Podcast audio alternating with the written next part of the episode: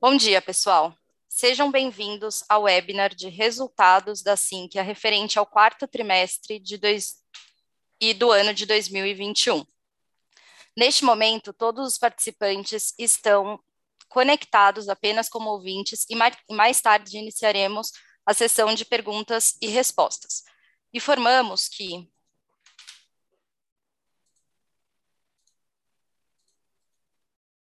Informamos que os participantes que desejarem fazer perguntas, utilizem a plataforma de Q&A ou levantem a mão conforme indicado na imagem em sua tela. Durante o webinar, compartilharemos a apresentação em português e, caso estejam acompanhando em inglês, sugerimos que baixe a apresentação no link disponibilizado no chat. Lembro que todos os materiais com os resultados deste trimestre do ano estão disponíveis no endereço eletrônico ri.sinqia.com.br. Estão presentes conosco Bernardo Gomes, diretor-presidente, Léo Monte, diretor de Marketing e Inovação, e Tiago Rocha, diretor financeiro e de Relações com Investidores. Agora gostaria de passar a palavra para o Bernardo. Por favor, Bernardo, prossiga. Obrigado, Fernanda. Bom dia a todos. Muito obrigado aqui pela presença na nossa apresentação de resultados. Vai ser um prazer compartilhar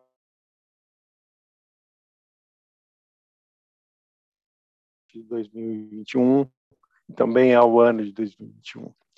Bom, nós vamos começar Number aqui. two, talking about the fourth quarter of 2021. 2021, mais uma vez, nós tivemos avanços importantes no nosso plano de consolidação e também na nossa agenda de inovação. Nos destaques financeiros que nós temos à esquerda aqui do slide, nós temos um, um resumo dos principais resultados que demonstram como 2021, especialmente os últimos quatro meses do ano, foram transformacionais para a empresa e nos levaram a um novo patamar de receita e de rentabilidade. As informações que nós estamos trazendo aqui, elas já consolidam os resultados de 12, me de 12 meses das aquisições que foram fechadas recentemente, né? A Nilcon, a Lote 45 e a Mercer Seguridade, e dão uma visão mais clara de como nós fechamos o ano de 2021 e, principalmente, qual é a base de partida para o planejamento futuro da companhia. Uma de 52 milhões, 163% maior do que tinha sido observado em 2020. O RR, os contratos, as receitas recorrentes, os contratos de receita recorrente de software, superaram os 40, 446 milhões, um crescimento também de 155% em relação ao quarto trimestre de 2020.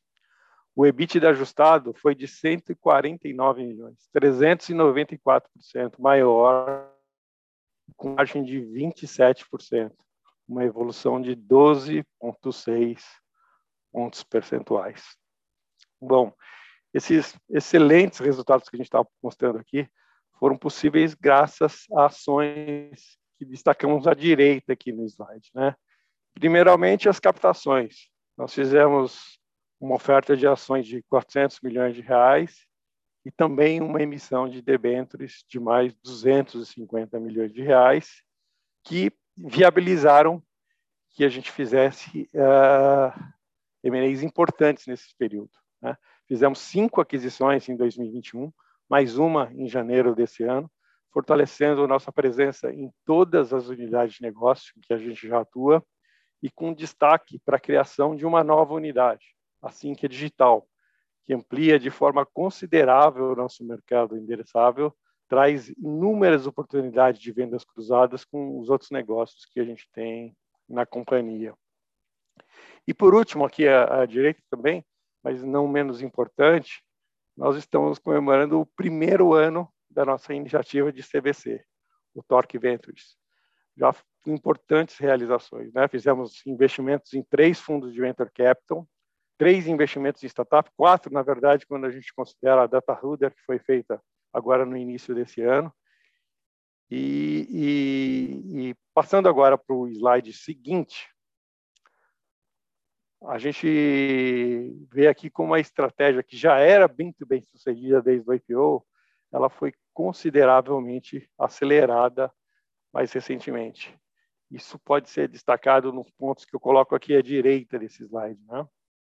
É, a gente tem liderança absoluta e posição de destaque em todas as unidades.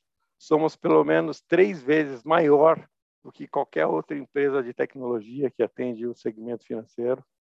É, e ainda assim, a gente só tem 11% de market share, ou seja, a gente tem uma presença relevante, uma atuação de destaque, mas ainda com uma enorme oportunidade para crescimento, para continuar nesse ritmo acelerado que a gente vem observando, principalmente nos últimos tempos. E justamente o crescimento é, é o destaque seguinte aqui, né? É um crescimento médio anual de 32% ao ano desde o IPO, desde 2013. Então, durante nove anos, a gente vem apresentando aí um crescimento em média de 32% ao ano. E quando a gente olha o período mais recente, a gente vê, por exemplo, que de 2019 para agora, a gente triplicou a receita. E é justamente o que a gente quer continuar a fazer, levando uma estratégia que é muito bem sucedida, a passos cada vez mais largos e cada vez mais rápidos. Né? Isso, uh, destacando ainda o quarto, o terceiro item que tem aqui nesse slide, que é a previsibilidade. Né? 90% da nossa receita é receita recorrente. Isso é muito importante. Isso garante uma solidez e uma estabilidade para o negócio e para o planejamento futuro, mesmo nos cenários mais conturbados, mesmo em cenários como o que a gente viveu o ano passado, vive esse ano, a gente tem uma empresa extremamente previsível, extremamente sólida, estável e que tem garantia de entrega dos seus resultados. E por último aqui eu, eu queria destacar a rentabilidade, né? Os ganhos de escala com a integração das aquisições que a gente fez, o novo mix de receita, né, quando a gente trouxe produtos mais rentáveis, escaláveis no modelo SaaS, nos leva a uma margem EBITDA de 27%, muito superior a que vinha sendo observado até aqui. Então, a soma de todos esses itens, mais o histórico do que a gente tem mostrado de entrega de resultados, destacadamente aqui desde o IPO e principalmente mais recentemente, desde a oferta de 2019 uh, ah, para agora, nos deixa muito confiantes em tudo que nós já fizemos e tudo que a gente vai fazer daqui para frente. Eu quero passar a palavra agora para o Tiago, que vai poder explorar um pouquinho mais nos próximos slides uh, os acontecimentos recentes do nosso plano de M&A. Tiago, com você. Obrigado, Bernardo. Bom dia a todos que nos ouvem. É prazer falar com vocês mais uma vez. E seguindo a nossa apresentação, a gente teve aqui um ano bastante é, relevante na história da Sync do ponto de vista de M&A, né? Foi um ano desafiador porque a gente encontrou um cenário de mercado bastante volátil é, e de certa forma essa volatilidade impôs um desafio adicional nas captações de recursos, tanto a operação de debêntures quanto a operação de dívidas, é, de, de, de ações, mas ainda assim a gente conseguiu dar passos substanciais, né? A gente conseguiu trazer os recursos que a companhia precisava e é, evoluir de uma forma muito eficiente no M&A. Então, a gente começou ano passado fazendo o closing da aquisição da ISP, ah, uma aquisição no mercado de previdência muito importante para a Sync, que consolidou a nossa posição de liderança. Uh, logo na sequência, em março, a gente comprou duas empresas muito legais, a Simple e a FapWeb, as empresas que deram origem à nova unidade de negócio Sync Digital, como o Bernardo comentou. Pouco mais adiante, no mês de julho, a gente fez a captação de 250 milhões de reais com oferta de debêntures e também a assinatura da aquisição da Messer Seguridade. Né? Essa assinatura aconteceu em julho, mas a, o closing da aquisição veio acontecer mais recentemente, eu vou falar sobre isso adiante.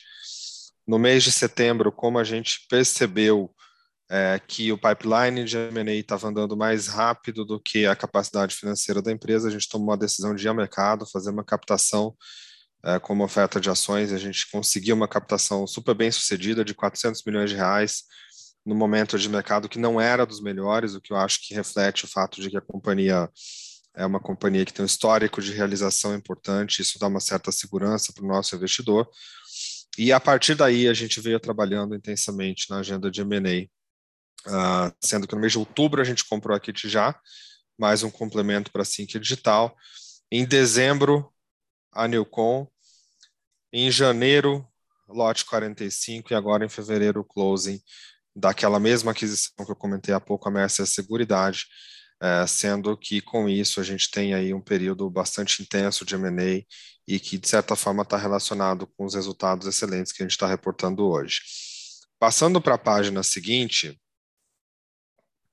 eu vou falar um pouquinho agora é, dessas aquisições que a gente ainda não tinha comentado na divulgação de resultados do trimestre passado, para que todos que, que acompanham assim que tenham a chance de entender um pouco mais a fundo, né? E eu vou começar falando da Mercer Seguridade. A gente já tinha falado sobre essa aquisição, mas agora com o closing acho que vale a pena relembrar. A Mercer Seguridade é uma referência nas atividades de BPO para o mercado de previdência. Nós compramos 100% desse negócio, que até então era detido pela Mercer Brasil, com alguns racionais bastante sólidos. Né? O primeiro deles é ampliar a base de clientes do nosso negócio Sinqia Previdência, clientes de muita qualidade. Os clientes da Mercer Brasil, em geral, eram entidades uh, de previdência ligadas a empresas privadas, muitas empresas multinacionais, portanto, uma base de clientes de bastante qualidade. Além disso, a gente procura ampliar os serviços de BPO em Sinqia Previdência, sendo cada vez mais completo na nossa oferta de BPO, para que o nosso cliente possa deixar tudo na mão da Sync e se preocupar com o que interessa.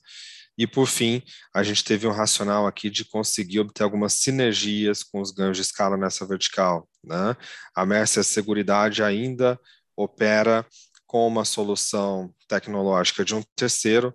Essa solução tem um nível baixo de automação, e a gente acredita que ao substituir pela solução da SIM, que a gente vai automatizar mais os processos e conseguir uh, ganhos relevantes de margem para o negócio que a gente adquiriu. Né? À direita a gente pode ver um pouco dos resultados, é uma empresa que tem um crescimento relativamente discreto, uh, mas isso não incomoda, até porque a tese dessa aquisição não foi o crescimento em si, mas o ganho de eficiência, e a gente teve aí no ano de 2021 uma receita líquida de 32 milhões de reais, e um EBITDA de 8 milhões com margem de 26%, portanto uma margem bastante accretive para a Sinqia. Passando para a página seguinte, uh, mais no final do ano a gente comprou a Newcom. Newcom é uma empresa líder na vertical de consórcio, foi uma aquisição de 100%, e mais uma vez a gente vê aqui racionais bastante sólidos. Né? O primeiro deles foi estabelecer uma posição dominante na vertical de consórcio. Assim que entrou nessa vertical em 2015, já havia feito duas aquisições, essa é a terceira, e agora a gente tem uma posição dominante com praticamente 80% uh, ah, dos clientes desse mercado, uh, sendo que isso nos dá uma proteção uh, no caso de eventual competição, porque hoje praticamente todas as administradoras relevantes do mercado já usam Sync. Além disso, a gente procura ampliar a base de clientes de Sinqia Consórcio. Né? A nossa base tinha aproximadamente 50 clientes e hoje já conta com 120, uma ampliação relevante e também nomes de muita qualidade. Hoje a Sinqia está presente nas principais administradoras de consórcio que operam aqui no Brasil. Estou falando das administradoras de consórcio do Itaú, do Bradesco, do Santander, Banco do Brasil, Caixa, também as das grandes montadoras, como a Volkswagen, a GM, além de grandes administradoras independentes. Então, é uma base grande de muita qualidade. Além disso, a gente procurou sinergias com os ganhos de escala. Né? A nossa operação de consórcios antes da Nilco era uma operação relativamente pequena e é muito difícil rentabilizar uma operação pequena, porque é, existe um componente de custo fixo muito grande no nosso negócio. Né? E, por fim, a gente teve aqui um pensamento de promover o cross-sell dos produtos de Syncer Digital. O mercado de consórcio está um passo atrás no quesito digitalização e agora a gente pretende levar também para a base de clientes da Newcom as nossas soluções de onboarding digital, assinatura digital e cobrança. Portanto, tem muita sinergia aqui. À direita, a gente pode ver um pouco do resultado dessa empresa, uma empresa que vem crescendo de uma forma muito consistente, mas eu diria que o principal uh, destaque é a margem, né? Uma empresa muito lucrativa, um bom operador do seu negócio. Ela teve no ano de 2021 uma receita líquida de 72 milhões, um EBITDA de 40 o que dá uma margem de 56. Então, é um business muito accretive para a Sinqia, uh, do ponto de vista de crescimento, mas principalmente do ponto de vista de margem. E passando para a página seguinte, a gente mais recentemente comprou a Lote 45. Né? A Lote 45 é uma especialista, uma empresa referência em soluções para gestão de risco de portfólio aqui no Brasil. A compra foi de 52% das ações e a gente tem a opção de comprar os 48% remanescentes dentro de alguns anos. Né? Racionais também muito bem fundamentados. O primeiro deles, estabelecer uma solução completa e integrada para a vertical de fundos. Essa é uma vertical hoje que no Brasil sofre com o problema de ter muitas soluções e essas soluções não se conversam. Em toda a cadeia, eu estou falando aqui do gestor, do administrador, do custodiante, do distribuidor, a gente tem esse problema de integração. Então, a nossa visão para essa vertical é trazer todas as peças que a gente precisa para estabelecer essa solução completa e integrada. Além disso, a gente conseguiu nessa aquisição ampliar o portfólio de produtos de Sinqia Fundos. Né? Nosso portfólio já tinha solução para controladoria e custódia, já tinha uma solução para gestão de FDICs, e agora passa a ter também uma solução para controle do risco. Portanto, é o portfólio mais abrangente dentre as empresas do setor aqui no Brasil. Além disso, a gente procurou ampliar a base de clientes de Sinqia Fundos, uma ampliação muito relevante. Hoje a base já passa aí dos 150 clientes, com nomes em todos os pontos da cadeia. A gente tem distribuidor, tem custodiante, tem gestor e tem também family office. E por fim, uh, tem um racional aqui de cross-sell na base de Sinqia Previdência. Né? Mas como assim Sinqia Previdência? A Lote 45 vinha entrando no mercado de previdência, vendendo as suas soluções para grandes entidades fechadas de previdência, que têm volumes monstruosos de recursos sob gestão, só que assim que é líder no mercado de previdência. Então a gente tem condições de abrir portas e de fazer com que a entrada da lote 45 nesse mercado seja mais rápida e mais eficiente.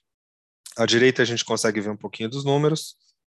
Uma empresa que vem crescendo a uma taxa muito alta.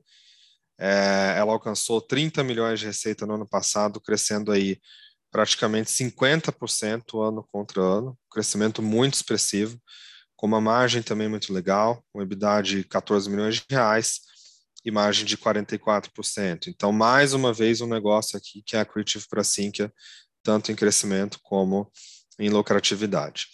Passando para a página 9, essas aquisições, elas resultaram é, em o que eu estou chamando aqui de um crescimento garantido para 2022, né? um crescimento garantido de aproximadamente 57%. Mas como assim? O pensamento aqui é o seguinte: a gente fechou o ano de 2021 com uma receita líquida de 353 milhões de reais.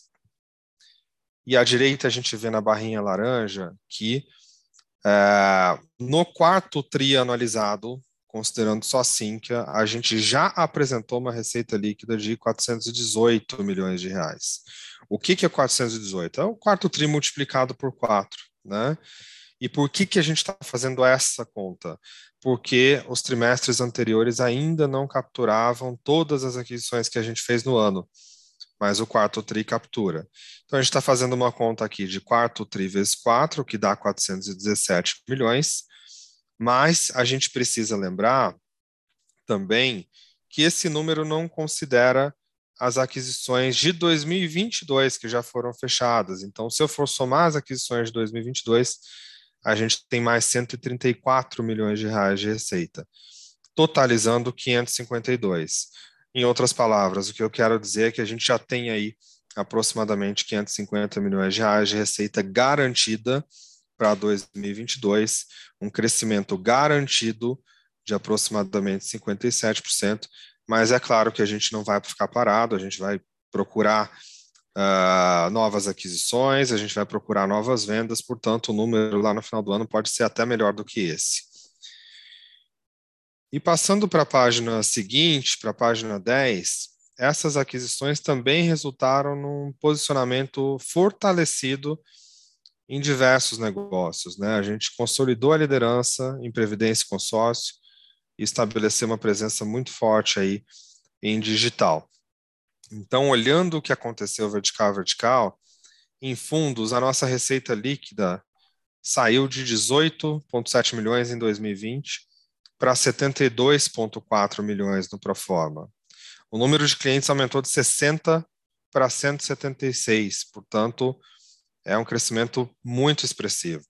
Em previdência, a nossa receita líquida saiu de 35,8 milhões em 2020 para 131,8 no Proforma. E o número de clientes saiu de 102 para 171. E em consórcio, a receita líquida saiu de 10,2 milhões para mais de 80 agora no Proforma, né, com o número de clientes aumentando de 71 para 119. E o que eu queria chamar a atenção aqui, pessoal, é que essas três histórias têm uma coisa muito importante em comum. Alguns anos depois de entrar nessas verticais de fundos, previdência e consórcio, a Sinqia assumiu a liderança de mercado, construiu o portfólio de produtos mais completo, conquistou a base de clientes mais robusta e conseguiu alcançar uma escala muito importante para rentabilizar esses negócios a médio prazo. Por que, que isso é importante? Porque eu acho que são diferenciais competitivos que são muito difíceis de replicar. A gente conseguiu uma posição muito forte nessas três verticais, e isso é muito difícil de replicar. Além disso, no quesito Sinker Digital, a gente formou a nova unidade de negócio, que o Bernardo comentou, e essa unidade já nasce com uma receita líquida de 62 milhões, com mais de 100 clientes, portanto, ela já nasce é, expressiva, já nasce representativa para a Sinqia. Né?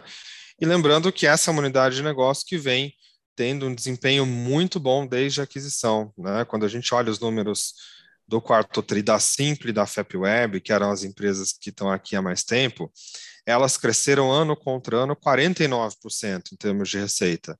Portanto, é um crescimento muito alinhado com a nossa expectativa e elas continuam se beneficiando das oportunidades de cross-sell. Né?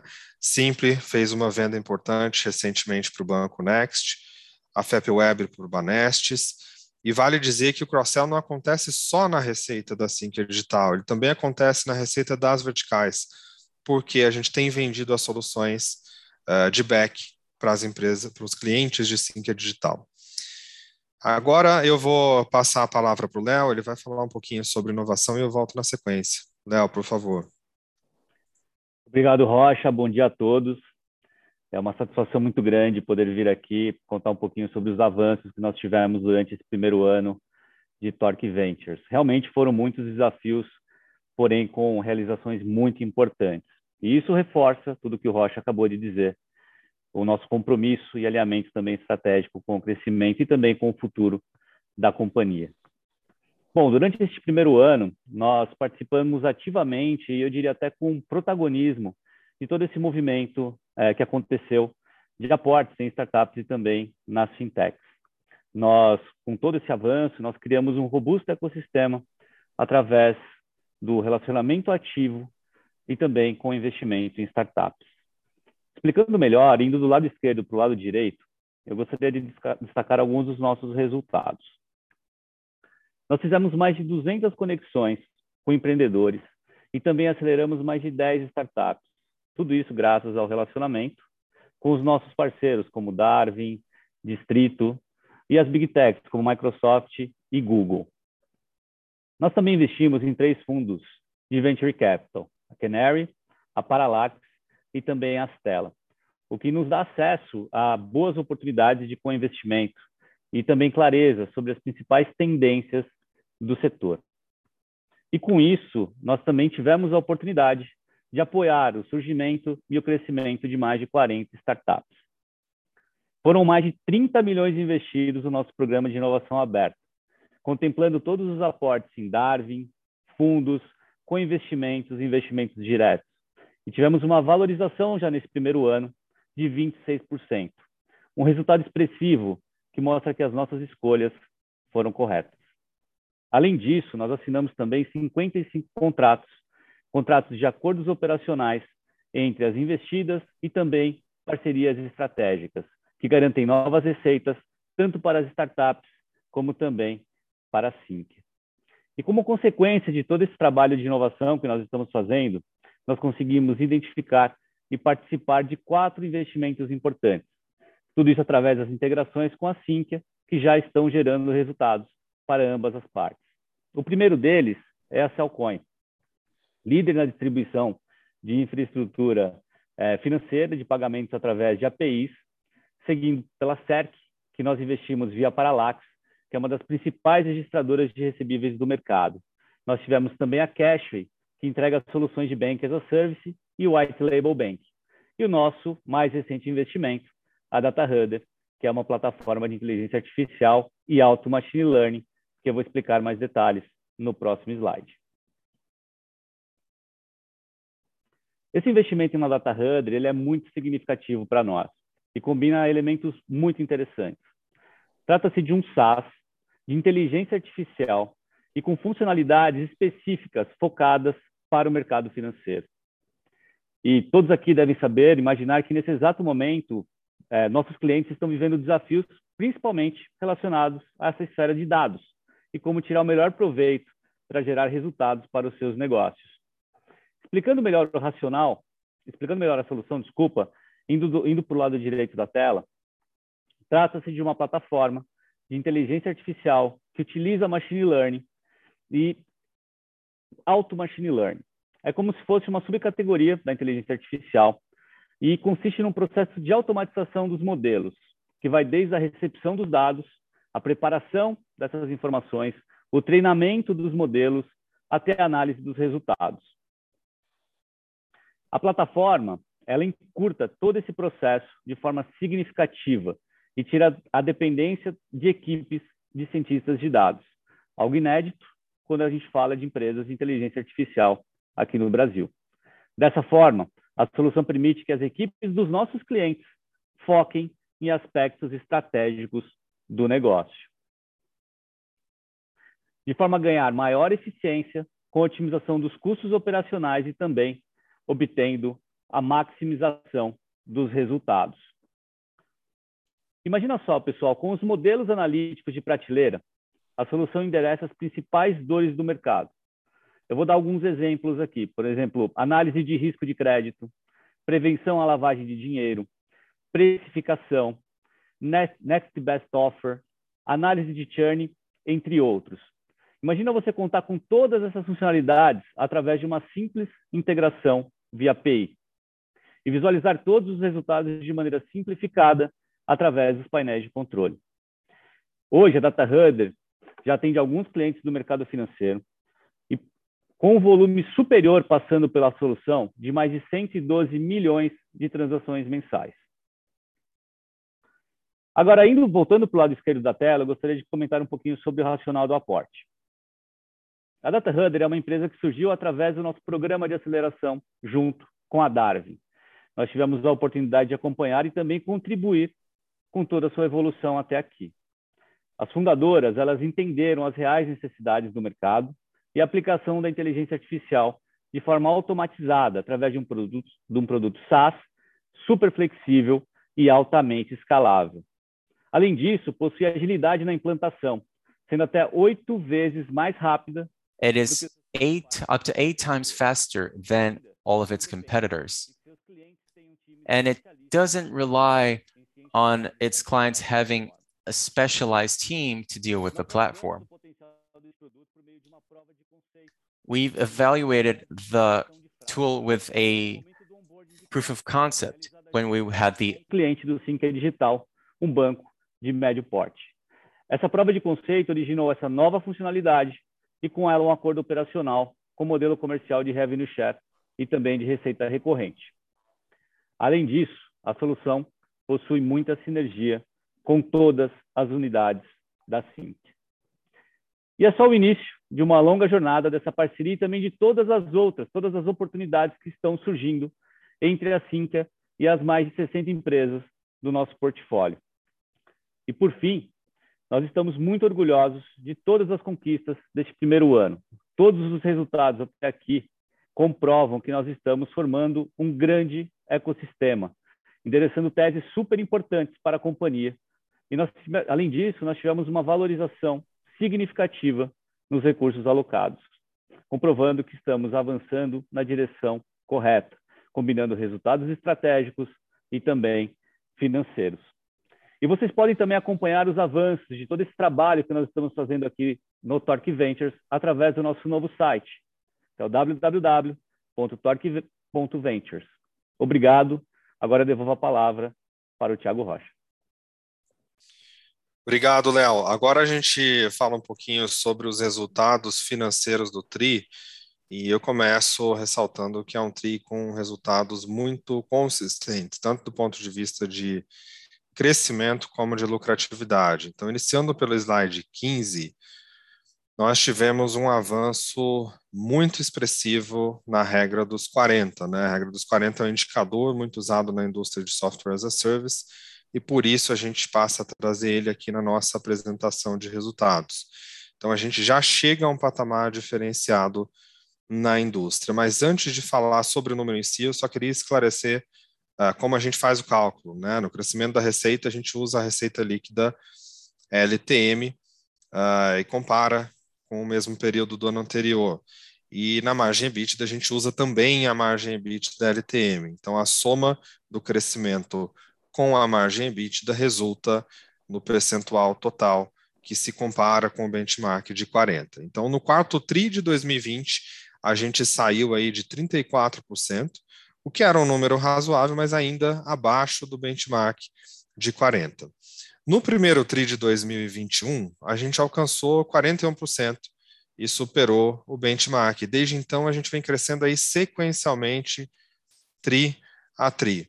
E finalmente, no quarto TRI de 2021, a gente atingiu 88%, que é praticamente o dobro do benchmark da indústria. Né? Como assim que é uma empresa muito aquisitiva? Essencialmente, a nossa tese é uma tese de crescimento por meio de, de consolidação de mercado. Nós consideramos aqui nesse cálculo tanto o crescimento orgânico quanto inorgânico. Mas é importante dizer que, mesmo se a gente considerasse só o crescimento orgânico de 22%, a empresa estaria acima do, do benchmark com 42%. Ou seja, eu acho que tudo isso só mostra o quanto a gente conseguiu avançar nos últimos trimestres, tanto em crescimento como em rentabilidade, hoje posicionando assim que é num patamar diferenciado em um dos principais indicadores da indústria de SaaS. Passando para o slide seguinte, a gente reportou nesse quarto TRI mais um recorde no ARR de software, né? O ARR total no quarto TRI de 2021 foi de 316 milhões de reais, um crescimento de 80% contra o mesmo período do ano anterior e de 10% sobre o trimestre anterior, sendo que o ARR orgânico foi de 208 milhões de reais, um crescimento de 19% sobre o mesmo período do ano anterior, portanto, está em linha com a nossa expectativa e de 4% sobre o terceiro TRI. Mas eu preciso lembrar aqui que esse quarto TRI de 2021 ainda não contemplava as aquisições feitas no início de 2022. É, juntas, a Mercer Seguridade, a Newcom e a Lote 45 vão somar um RR total de 130 milhões de reais. Né? Então, a gente apresenta aqui nesse slide também o ARR pro forma do quarto TRI de 2021, que somou 446 milhões de reais. Então, essa é hoje a visão mais atualizada sobre o indicador e o novo ponto de partida para 2022.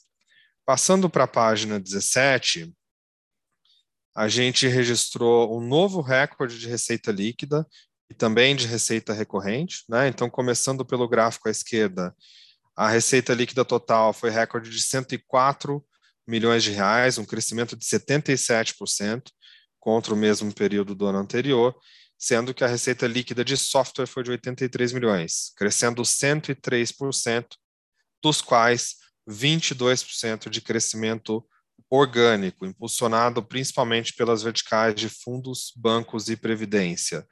E a receita líquida de serviços foi de 21,5 milhões, um crescimento de 18% puramente orgânico, que aconteceu por causa do aumento de ticket em alguns clientes relevantes da base. À direita, a gente vê que a receita recorrente total foi recorde de 90 milhões de reais, um crescimento de 69%, e o nível de recorrência foi de 86%, uma redução, uma pequena redução de 4 pontos percentuais, devido ao fato de que as receitas variáveis cresceram mais rápido do que as recorrentes, especialmente as receitas de implantação e customização, o que é um bom sinal, porque isso é uma proxy de crescimento futuro. Passando para a página seguinte, a gente também registrou um crescimento expressivo do lucro bruto, impulsionado principalmente pelo negócio de software. Né? À esquerda, a gente vê que o lucro bruto total foi de 36,8 milhões de reais, um crescimento de 70%, e a margem bruta foi de 35%, uma pequena redução de dois pontos, explicada especialmente por serviço. No centro, a gente vê que o lucro bruto de software foi de 32,8 milhões de reais, um crescimento de 94%, explicado principalmente pela consolidação das aquisições, e a margem bruta foi de 40%, uma pequena redução de um ponto, motivada por um aumento de quadro, na, no caso, na área de implantação. E, por fim, a gente vê à direita o lucro bruto de serviços de 4 milhões de reais, uma queda de 15%, e é importante explicar por que, que isso aconteceu. Uh, no momento em que a gente passou a ter visibilidade da aquisição da Newcom, a gente optou por transferir o time de P&D de consórcios para a área de serviços, porque aquele time estava trabalhando em redundância com o time da própria Newcom. Então, a gente transferiu esse time de área para conseguir alocar esses profissionais em clientes. Só que no quarto TRI a gente está vendo o custo dentro de serviços, mas ainda não vê a receita. Então, por essa razão, a gente teve aqui uma pressão pontual de margem, o que resultou é, numa redução de sete pontos. Passando para a página seguinte, a gente manteve um controle eficiente das despesas, né, despesas que vêm sendo diluídas pelo crescimento da companhia. Então, à esquerda, as despesas totais foram de 18 milhões de reais, um crescimento de 46%, explicado principalmente pela consolidação das aquisições. Eu não quero ser repetitivo, essa é a mesma explicação dos gráficos seguintes, tá, pessoal? Então, as despesas totais representaram 17% da receita, uma redução de 4 pontos percentuais com essa diluição. As gerais e administrativas no gráfico ao centro foram de 13 milhões de reais, um crescimento de 44%. A explicação é a mesma, é a consolidação das aquisições. E as despesas comerciais e de marketing foram de 5,4 milhões, um crescimento de 51%. Então, acho que a mensagem que eu quero deixar aqui é que as despesas estão sob controle e vêm sendo diluídas pelo crescimento da companhia nos últimos trimestres. Passando para a página seguinte, por consequência disso, a gente reportou um novo recorde de EBITDA ajustado, com aumento expressivo da lucratividade.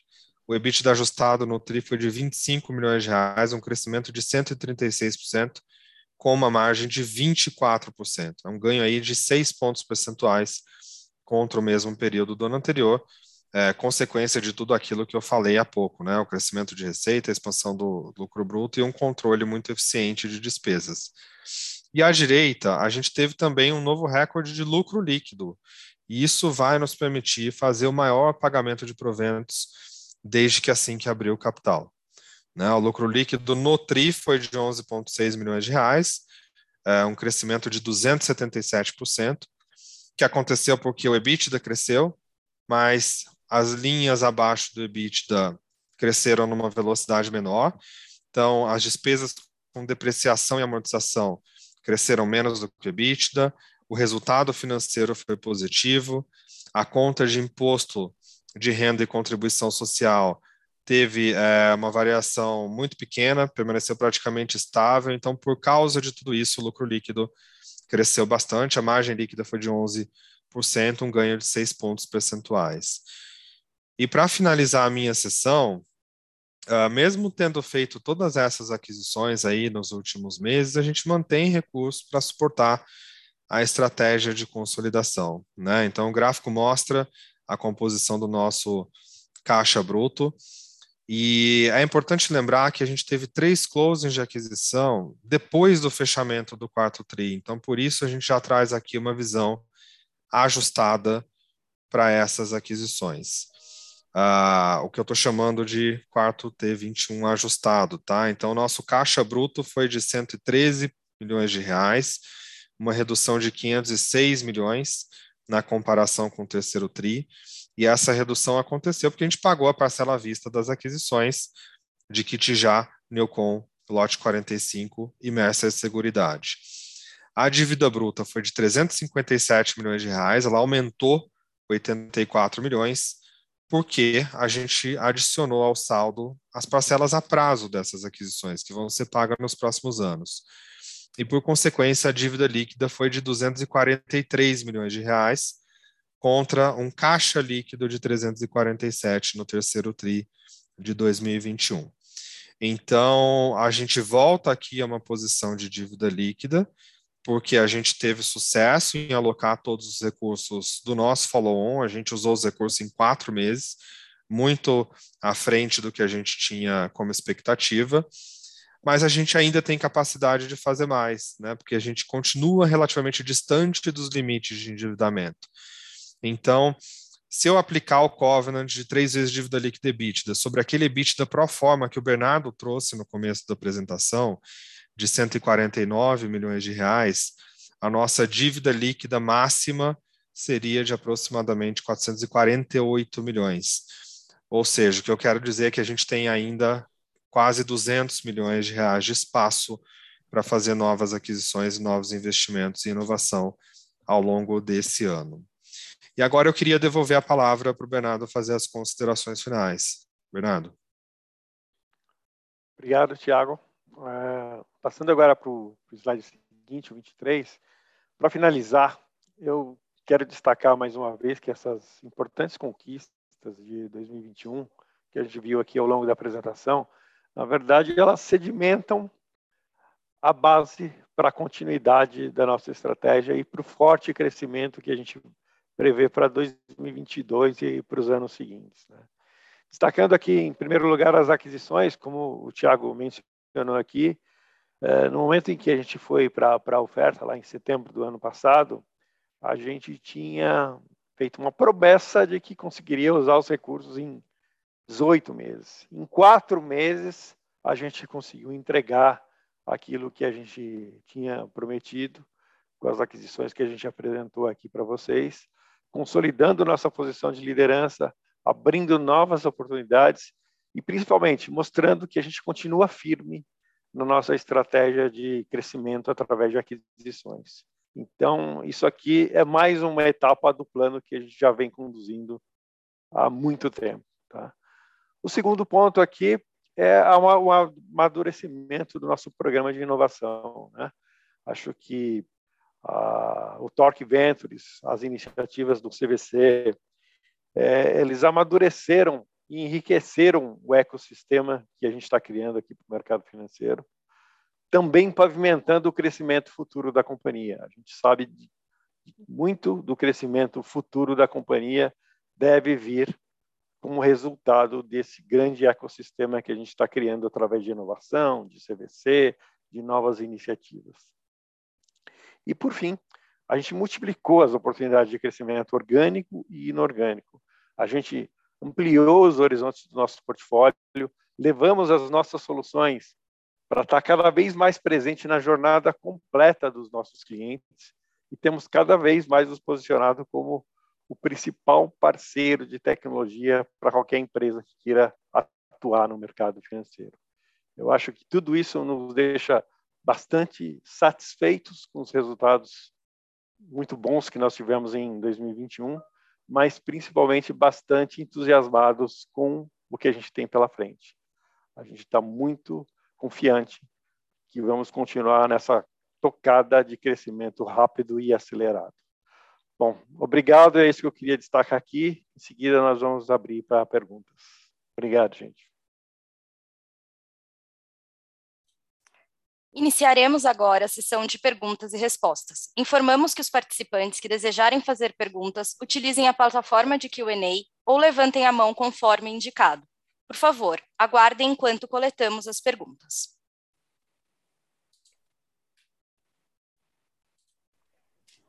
A primeira pergunta vem do André, André, André Salles, do UBS. Por favor, André, pode prosseguir. É, Bernardo, Thiago, Léo, todo o time da Finquia, é, bom dia aí, parabéns pelo, pelo resultado, pela entrega do, do plano de aquisições. Obrigado pelo espaço aqui para fazer pergunta. É, tem uma pergunta mais voltada para a parte de consórcios especificamente. É, depois da aquisição da Nilcon, ali eu queria entender um pouco mais a estratégia, assim, além do além do cross-sell com o digital, né? Como vocês esperam crescer nesse mercado que vocês já têm uma posição dominante aqui? Vocês veem algum espaço para isso?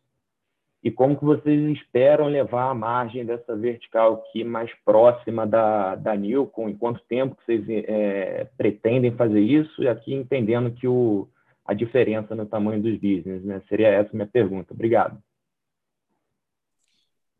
Legal, André. Obrigado pela pergunta. E é uma pergunta bastante interessante, né? Acho que no momento em que você tem é, quase 80% de um determinado mercado, a forma de crescer ela muda um pouco, né? A gente tem vários drivers aqui de crescimento no business de consórcio. O primeiro deles continua sendo mais básico, que é a adição de novos clientes, tá? A gente atende uh, 80% do mercado, mas ainda tem 20% do mercado com soluções internas, muitas dessas soluções são antigas, vão ser substituídas, e a gente acredita que consegue capturar uh, a grande maioria desses clientes que vierem a substituir o seu legado nos próximos anos. Então, ainda hoje no Brasil, a gente tem administradoras muito grandes usando software próprio. Uh, se eu puder te dar um exemplo, a administradora de consórcios da própria Honda, que é a maior em número de cotas, né? Uh, essencialmente cotas de, de moto. Então, tem muita oportunidade ainda de adição de novos clientes. Segundo ponto, a expansão de ticket. Né? É, a Newcom já vinha fazendo com muita competência um processo de expansão de ticket que está relacionado à substituição de versões antigas por versões mais novas, que têm benefícios uh, para o cliente, mas obviamente custam um pouco mais caro. Então, essa substituição de versões, aliada com o fato de que 45% da receita está atrelada ao número de cotas, permite que a gente consiga crescer dentro da base. Né? E terceiro, eu acho que tem uma opcionalidade aqui, que é a possibilidade de construir coisas em cima do nosso produto de consórcio. Então, uma vez que você tem 80% do mercado, você é o mercado, né?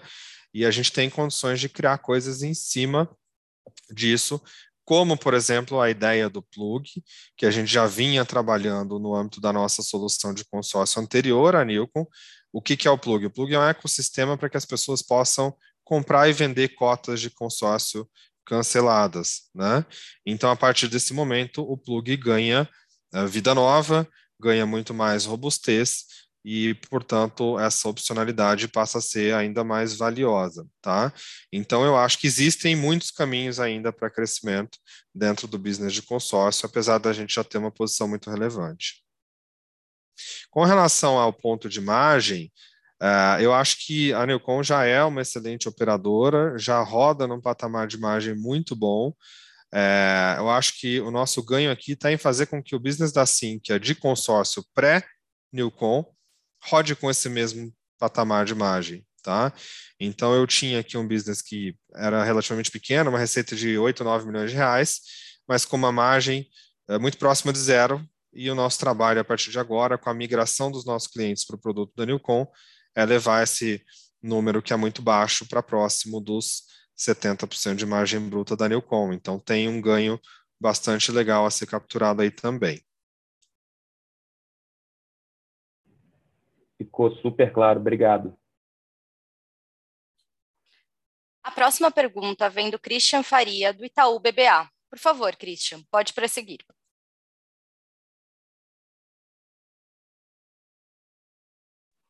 É, bom dia, pessoal. Bom dia, Bernardo, Thiago, Léo. Obrigado por pegar minha pergunta. É, eu tenho duas perguntas aqui, tá? É, primeiro, eu gostaria de entender ali, olhando o, o, forte desempenho do software, né, principalmente na parte orgânica, é, o que, que vocês têm notado assim de principais drivers para isso, né? Um pouco de como que isso acelerou versus o resultado que a gente observou no terceiro tri. Então, se é questão de volumetria ou se foram novos clientes, etc. É, então a gente tem um pouquinho mais de cor nessa frente. E aí, e, e também o que a gente pode esperar desse crescimento orgânico olhando para frente, tá? E também ali, olhando na parte do digital, né, a gente vê um, um, trimestre ali, quando a gente desconsidera a consolidação de kit já, um trimestre mais flat em relação ao que a gente vinha olhando antes. sendo que quando a gente corrobora com os dados da época da aquisição de Simples Web, a gente notava que eram empresas que cresciam 40%, 50%. Então, entender como é que tem sido é, o, o, desempenho de, desse, dessa frente é, vis-a-vis -vis o que vocês esperavam, né? E o que, que dá para esperar disso olhando para frente também. Obrigado. Legal, Christian. Obrigado pelas perguntas. É, vamos começar pela primeira. É, sobre o crescimento orgânico de software, de fato, o crescimento orgânico de software é, ele foi bastante expressivo nesse quarto TRI. E a gente teve aqui, quando eu olho a, as quatro verticais, a gente teve um desempenho muito bom em fundos, em bancos e em previdência, tá? E quando eu olho especificamente o caso de fundos, que é o maior destaque, isso está muito relacionado com a conquista de novos clientes. A gente conquistou novos clientes relevantes é, na solução de controladoria e custódia, na solução de FDIC também. Esses clientes ou foram implantados recentemente ou ainda estão em implantação. Então, de fato, existe aqui um momento de aceleração no crescimento orgânico de fundos. No caso de bancos, isso tem a ver também com algumas vendas que a gente fez nos últimos dois anos que foram implantadas e passaram a receitar, e essa é a mesma explicação para a Previdência, tá? Então, de fato, aqui tem um crescimento uh, bastante interessante e a grande uh, parte dele está baseada em adição de novos clientes, alguns clientes bem grandes. E olhando o Sinqia Digital, eu, eu diria para você que, como é um business de volumetria, né? A gente está falando aqui tanto de Simple Web, de empresas que são full SaaS, com uma boa parte da receita atrelada a volume, a gente sempre aconselha a olhar uh, o crescimento numa comparação ano contra ano e não contra TRI, tá? E quando eu comparo o quarto TRI de 2021 com o quarto TRI de 2020, a Simple e a FAP Web juntas cresceram 49%. Então, está perfeitamente em linha com a nossa expectativa, é, embora numa comparação TRI contra TRI, de fato, você possa chegar à conclusão de que o crescimento está mais baixo do que é, deveria. Mas eu lembro que aconteceu no segundo TRI uma demanda muito forte, as empresas subiram de patamar no segundo TRI, então, é, na minha comparação ano contra ano, elas estão dentro do esperado, e além disso, as oportunidades de cross-sell estão acontecendo, né? A gente viu aí a Simple fechando um mega contrato e passando a ser a solução de onboarding digital do banco Next, relacionado ao Bradesco. A gente viu a FEPWeb assinando um excelente contrato com o Banestes também. Eu estou só trazendo exemplos de cross-sell aqui. E a gente viu uma coisa muito legal, a Travelex, que era cliente simples, fechando um contrato na área de investimentos da Sync, ou seja, o cross-sell nem sempre vai aparecer no crescimento de receita do Sync Digital, pode ser que ele apareça nas verticais, né? Então, tudo isso para te dizer que, embora a variação tri contra tri ela seja discreta, eu acho que os negócios estão on track e a gente ainda não tem nenhum tipo de revisão de expectativa aqui.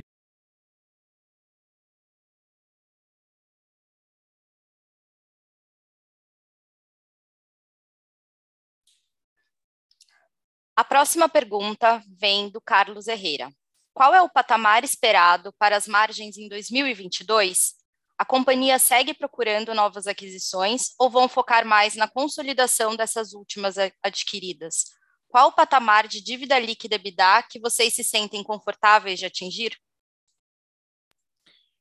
Oi, Carlos, bom dia. Obrigado pela pergunta. Bom, é, com relação à margem, a gente, assim, a gente não oferece nenhum guidance oficial, eu acho que a melhor estimativa que você pode ter nesse momento é a margem pro forma que o Bernardo comentou no começo da apresentação dele, é, de 27%. Eu seria um pouco mais conservador, mas eu acho que com todas as aquisições a gente já enxerga aí nos números pro forma uma empresa rodando com margem próxima de 25, tá? Margem EBITDA próxima de 25. Eu não vou comentar em termos de margem bruta, porque tem uma série de questões de classificação uh, de custo ou despesa, e essa classificação é revista depois que a gente faz a aquisição para padronizar com o nosso plano contábil. Então, a margem bruta ela pode ser um pouquinho mais volátil, mas em termos de margem EBITDA nada muda. Tá? É, e sobre a sua segunda pergunta, a gente tem uma prioridade esse ano de trazer o melhor resultado daquilo que a gente já comprou, né? As nossas aquisições recentes, elas mexem muito os ponteiros da Sinqia, tem muita coisa para fazer, oportunidade de cross-sell, oportunidade de sinergia de custo e despesa, um trabalho de unificação dos produtos em algumas verticais. Então, eu acho que esse é o principal foco no momento, mas a gente sim continua olhando novas aquisições, o pipeline está quente, está se mexendo, e provavelmente no segundo semestre do ano a gente volta a ver algumas novidades, tá? Patamar de dívida líquida e EBITDA que a gente se sente confortável é um pouco abaixo do covenant. Nosso covenant é de três vezes dívida líquida e para esse ano, 2,75 para o ano que vem. Claro que a gente não vai ficar muito pertinho, mas eu te diria que até uh, ah, 2,5 vezes, a gente estaria bastante confortável, porque o negócio é muito resiliente. O Bernardo já falou isso. O negócio está exposto a poucos fatores de risco, a gente sabe o que vai acontecer nos próximos 12 meses, então a gente se sente confortável em estar tá aí por volta de 2,5 vezes dívida líquida EBITDA. Obrigado. A próxima pergunta vem do Vincenzo Paternostro. Vocês podem dar um update de como estão as vendas nesse início de ano? Estão vendo algum tipo de impacto da desaceleração econômica? Se a parte comercial estiver bem, é razoável assumir uma receita de 620 milhões em 2022, dado que aquela conta de ARR de 522 não leva em consideração o reajuste de preço de inflação e novas vendas? Legal, obrigado, Vicenzo. Bom dia. É, bom, eu não tenho dados aqui é, para trazer a respeito das vendas no começo do ano, mas a nossa percepção é de que sim, elas estão normais. A gente não vê nenhum impacto de desaceleração econômica. O crescimento da SINC ele é pouco drivado por ambiente macro, ele é drivado mais por questões micro relacionadas a tendências de tecnologia no setor financeiro. Então, a gente não vê o cenário macro tendo uma grande consequência no nosso crescimento, tá? E, e a respeito de assumir uma receita de 620, assim, a gente infelizmente não dá um guidance, o que eu te diria é, é os 552 são um bom ponto de partida, pick your number relacionado a crescimento orgânico, a gente vem crescendo organicamente 20%, 19%, 20% ano contra ano, tá? É, então, eu acho que é razoável assumir que a gente vai manter o mesmo nível de crescimento orgânico. Isso provavelmente vai levar a receita para um patamar muito próximo da sua sugestão aqui. Por favor, aguardem enquanto coletamos mais perguntas.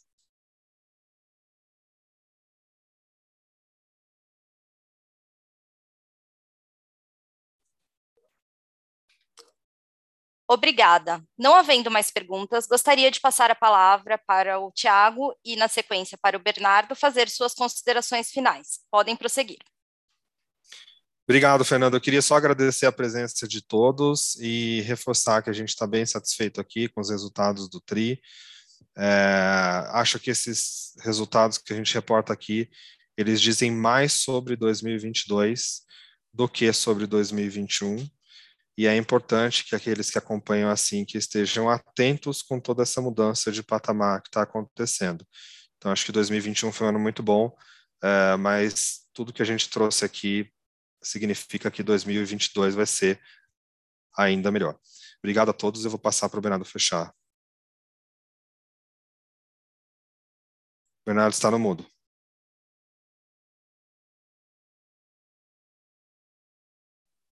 Desculpa, né, gente não podia faltar. Você está no mundo da apresentação, né? Obrigado, Tiago. Acho que o encerramento foi perfeito aqui. Eu quero agradecer a presença de todos e colocar nossa equipe à disposição se vocês quiserem mais algum tipo de esclarecimento. Muito obrigado. Reforço que a gente está muito satisfeito com os resultados apresentados e muito entusiasmados com o que a gente tem pela frente. Obrigado a todos. Obrigada. O webinar de resultados do quarto trimestre do ano de 2021 da Sinqia está encerrado.